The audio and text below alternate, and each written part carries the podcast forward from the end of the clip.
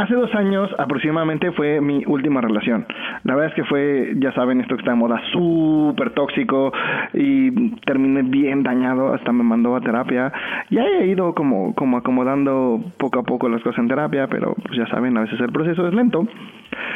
Y, y la verdad es que me costaba muchísimo trabajo conocer a alguien y luego pues vi que la hermanita de uno de mis amigos ya era mujer y ella también vio que ya era mujer y entonces nos empezamos a ver con otros ojos y empezamos a tener ondas, besas, besos, caricias, encuentros, pasarla bien y de repente de la nada nos distanciamos.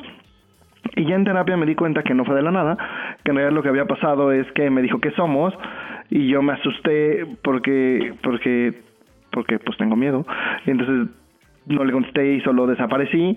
Y luego de una que me caía mal, le empecé a escribir y pues ya me está cayendo bien, ya nos estamos cayendo sabroso. Y la es que creo que con ella en una de esas hasta podría tener algo. Entonces no sé ustedes qué me recomiendan. Eso te pasa por terapia políticamente incorrecta.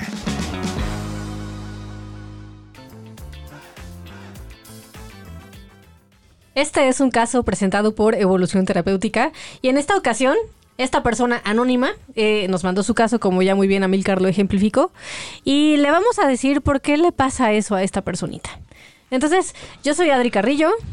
Yo soy Amilcar Valdés. Y yo soy Gabriela Ávila. ¿Ustedes por qué creen que le pasó este a nuestra personita anónima? Yo creo que lo tiene parcialmente bien enfocado, porque está claro que es por miedo, pero yo creo que también ese es su pedo, que cree que es por miedo. Y, es algo muy común que le pasa mucho a la gente. Creemos que el miedo es lo que nos impide hacer las cosas y en realidad es nuestra incapacidad de sentir el miedo. No es como, como espera él que algún día yendo a terapia lo acomode y sanando su relación pasada lo acomode y no le dé miedo volver a entregar su corazón. Y te va a dar miedo, güey. Entregar el corazón da miedo y más después de que te lo patearon. Entonces, más bien es, es aprender a sentir ese miedo y actuar con todo y miedo. Yo creo que si él sigue esperando que el miedo se le quite de una manera mágica, que la lastimada se le quite de una manera mágica, ya valió madres. Yo me quedé pensando cuando te escuchaba, qué tanto quizás eh, lo que le pasó también es que la que realmente le gusta es la hermanita del amigo y eso implica también ciertas cosas porque pues el amigo y no sé si el amigo sabía o no sabía y entonces más bien como optó por hacerse pendejo de lo que realmente quiere porque me llama mucho la atención por qué le escribirías a alguien que te cae mal, ¿no? Y por qué, o sea, entiendo que ya se caen bien. Pues hay dos buenas razones. pero ¿por qué pensarías tener una relación con alguien que en su origen te caía mal? Entonces, o sea, eso me hace como, como de, mm, no sé, no sé, no sé, Rick. No sé, pero a mí en mi experiencia, de hecho, eso es bastante común. O sea, que lo veas y te cae mal, que en realidad no te cae mal, sino que te gusta y sientes que no te va a hacer caso. Mm. Exacto, sí, yo creo que eso le pasó. Dijo, ah, a lo mejor, y ahorita sí, no sé. O sí puede ser la hermanita. Ajá. O a lo mejor quiere una relación poliamorosa con las dos. E, eso puede ser. Puede ser. Y con la ex tóxica. Con la ex tóxica.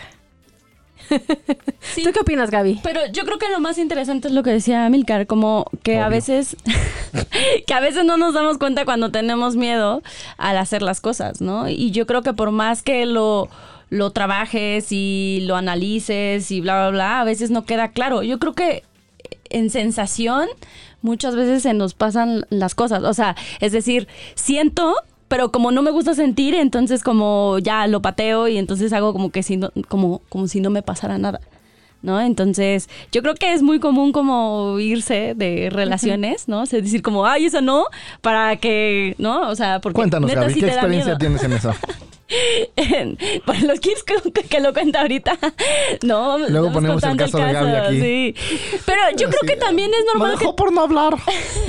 yo creo que yo creo que también es normal tener miedo a las relaciones, ¿no? Porque para empezar, una relación sí necesita construirse, sí necesita. Yo creo que no es normal. Creo que es un miedo adquirido. O sea, de hecho, por eso este dicho de no hay amor como el primer amor. Pues sí, porque en el primer amor no has conocido el desamor, entonces te avientas como gorda en tobogán. Y luego cuando sientes el dolor del desamor, eso es lo que te empieza a dar miedo. Y creo que en parte sí, es este tema de no trabajar el dolor y no abrazar el dolor y no decir, güey, sí, sí duele, entregar tu pinche corazón duele, güey. Así sea para toda la vida, esa la pareja ideal duele. Va a haber momentos en los que este pedo duela. Entonces, por un lado es no trabajar ese dolor y por otro lado el miedo. No el decir, güey, sí, sí asusta. Hoy, hoy que ya siendo el dolor, güey, ya me asusta. Sí, y como dice Fabio, ¿no? O sea, lo que te importa y lo que te gusta te asusta, ¿no? Entonces, creo que me hace sentido lo que O dices. sea que me importa y me gusta la del negro de WhatsApp. Probablemente. sí, porque yo ni siquiera había pensado en eso, amigo. Sí. Entonces, Algo te importa del negro de WhatsApp. Envidia le dicen. Entonces no es, no es miedo, es envidia. Pero en este caso, o sea, creo que coincido contigo, Amilcar, no se trata de esperar que ya no haya miedo o esperar que mágicamente no exista dolor, sino tener herramientas para, con todo y miedo, ir y tener esa relación que quieres Gente, tener. sí, la terapia sirve un chingo, caigan en la evolución terapéutica, pero la única pinche manera de generar herramientas es haciendo cosas que te den miedo, haciendo cosas que te duelan. La acción es lo que te lleva a aprender a manejar las emociones. Por eso, por eso hay tan punto pinche antidepresivo y tanta mamada ahorita. Es, güey, somos tan frágiles que no queremos sentir ni madres. No sean maricones y sientan. De palabras, Amilcar, Ajá. eso te pasa por maricón. Sí.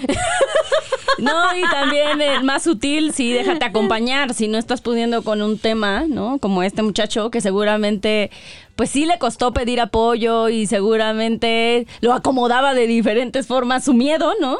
Eh, entonces sí se vale como, como, pues no, pedir apoyo también. O sea, creo que esos temas parece- parecen tontos, pero la neta es que pues, se siente feíto luego. Y también deja que el miedo te cuide, porque creo que muchas veces en, en este afán de aventarnos y ser valiente y bla, bla, bla, se nos olvida que el miedo nos cuida. Entonces, como no vemos las 300 banderas rojas que nos dicen, güey, no te vayas, o, o sí las vemos y elegimos no hablarlas, o...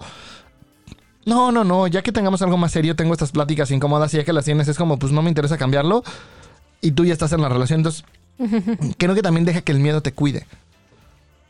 Entonces, muchacho, deja que el miedo te cuide. Se vale tener miedo. Siéntelo. Eh, siéntalo, hazlo. y sé valiente.